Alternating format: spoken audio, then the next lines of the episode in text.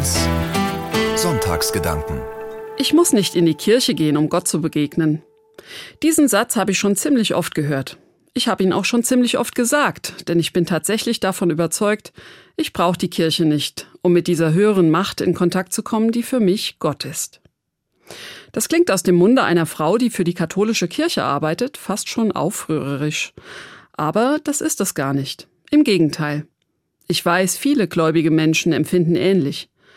Auch die neue Kirchenmitgliedschaftsuntersuchung der evangelischen Kirche in Deutschland hat gezeigt, die Bedeutung von Kirche nimmt dramatisch ab. Viele Menschen haben auch gar keinen Bedarf nach Religion mehr.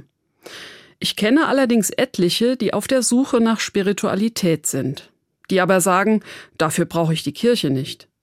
Vor diesem Hintergrund finde ich spannend, die Erfahrung, ich kann auch ohne Kirche glauben, ist eine Art christliche Tradition. Und das nicht erst seit der Neuzeit. Die Bibel erzählt, sogar Jesus ist zum Beten nicht nur in die Synagoge oder in den Tempel gegangen, sondern auch auf Berge oder an einsame Orte.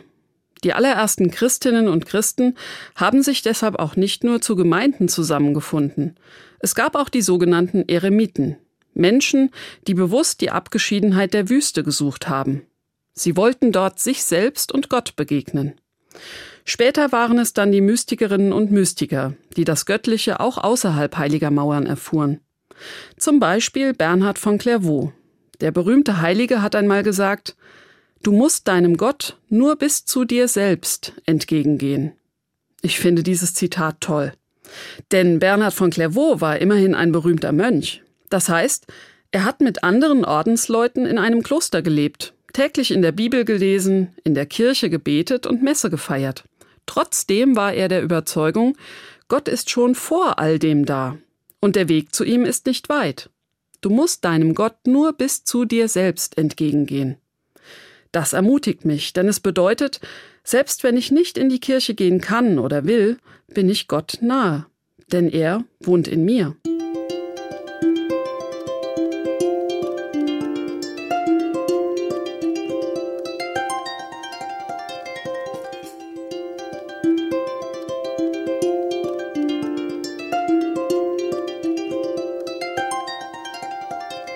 Gott wohnt in mir. Was für eine frohe Botschaft. Denn, um ehrlich zu sein, mir fällt es seit ein paar Jahren echt schwer, sonntags in die Kirche zu gehen und normale Gottesdienste zu besuchen. Einerseits merke ich, ich habe mich verändert. Schließlich bin ich keine 20 mehr und glaube deshalb auch anders als früher. Andererseits gibt es leider zu oft auch vieles im Gottesdienst selber, was mich unruhig macht und mir die Andacht raubt. Zum Beispiel wenn die Messe irgendwie lieblos durchgezogen wird, wenn mir während einer Predigt das Gefühl gegeben wird, ich glaube irgendwie falsch. Wenn Priester behaupten, Menschen, die leiden, seien selbst dran schuld, sie hätten einfach nicht genug gebetet.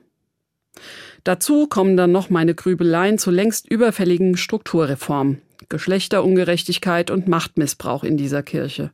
Nein, erbaulich ist das nicht. Ich gebe zu, die Gemeinschaft und die Atmosphäre fehlen mir oft. Deshalb suche ich mir ab und zu gezielt besondere Gottesdienste aus. TC-Gebete, also meditative Gebete mit vielen Gesängen, finde ich zum Beispiel klasse. Oder ich fahre in ein nahegelegenes Kloster, um den Nonnen beim Stundengebet zu lauschen. Aber obwohl es so schwierig geworden ist, bin ich noch in der Kirche. Ich bin nicht ausgetreten. Ich arbeite ja sogar für sie. Denn ich mache nach wie vor die Erfahrung, Kirche kann suchenden Menschen etwas geben. Sie kann die Verbundenheit mit Gott erlebbar und spürbar machen. Ja, das kann in einem Gottesdienst und in einer Kirche aus Stein passieren, aber eben nicht nur dort. Vor gut einem Jahr habe ich meinen beruflichen Schwerpunkt auf Outdoor-Seelsorge verlagern dürfen, im Dienst der katholischen Kirche. Ich gehe mit Menschen in die Natur und versuche, mit ihnen gemeinsam Symbole und Begriffe für ihre Erfahrungen zu finden. Viele erleben die Natur dabei als einen Raum, in dem sie sich selbst und ihren Gefühlen und Sehnsüchten, ihrem innersten Kern begegnen. Oder wie Bernhard von Clairvaux und viele andere Mystiker glauben, wenn ich mir selbst begegne, dann begegne ich Gott, denn Gott wohnt in mir. Sind Kirchengebäude aus Stein also überflüssig? Ich glaube nicht. Ich erinnere mich gern an meine Oma, die mal gesagt hat, ich gehe vor allem in die Kirche, weil ich da mal meine Ruhe hab. Was im ersten Moment ziemlich unfromm klingt, scheint mir auf den zweiten Blick genau das zu sein, was Bernhard von Clairvaux auch gemeint hat. Gott kann ich dann begegnen, wenn ich mit mir selbst in Kontakt komme. Im Alltag meiner Oma war schlicht und ergreifend kein Platz für diese Art von Selbstbegegnung.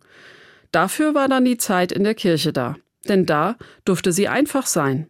Da wollte niemand was von ihr. Von dieser Wirkung spüre ich manchmal im Urlaub etwas. Wenn ich in eine fremde Kirche gehe, in der gerade kein Gottesdienst stattfindet, fühle ich mich dort sofort entschleunigt und beruhigt. Ich kann mich ausruhen, nachdenken, mir bewusst machen, Gott ist da, er wohnt in mir. Und dann gehe ich gestärkt wieder hinaus und weiter.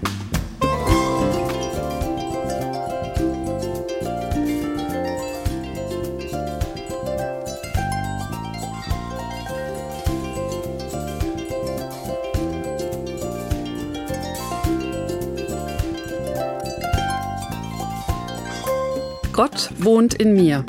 Aber diese Erfahrung spricht weder gegen Kirchengebäude noch gegen die Kirche als Institution.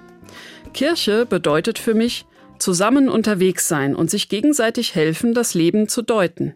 Einen Sinn suchen und ihn darin finden, dass ich nicht alleine bin, dass Gott da ist und mitgeht, immer und überall. In diesem Geist fand schon in den 1960er Jahren das Zweite Vatikanische Konzil statt, die berühmte Versammlung aller katholischen Bischöfe der Welt in Rom. Eine zentrale Aussage des Konzils ist, dass Christen als Weggemeinschaft und pilgerndes Gottesvolk unterwegs sind. Ja, manchem ist das vielleicht zu wenig kirchliches Profil und Tradition, aber genau so verstehe ich Kirche, als grenzenloses, sozusagen fluides Gebilde, veränderbar, lebendig und beweglich. Und genau darin besteht auch ihr Profil. Das griechische Wort Katholos, von dem sich katholisch ableitet, bedeutet im ursprünglichen Sinn ja genau das. Allumfassend, grenzenlos. Ich muss nicht in die Kirche gehen, um Gott zu begegnen. Nein, aber ich kann.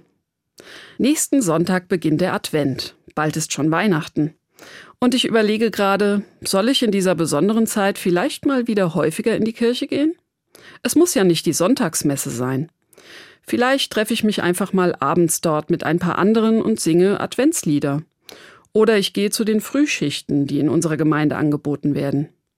Aber ich bin noch unentschlossen. Kirche kann ein Ort der Gottesbegegnung sein.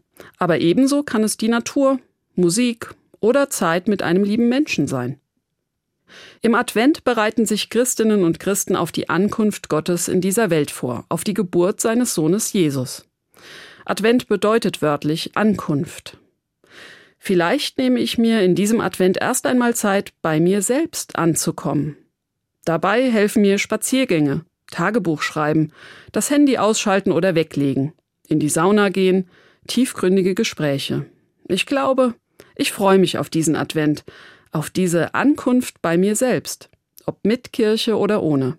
Denn Gott ist auf jeden Fall dabei.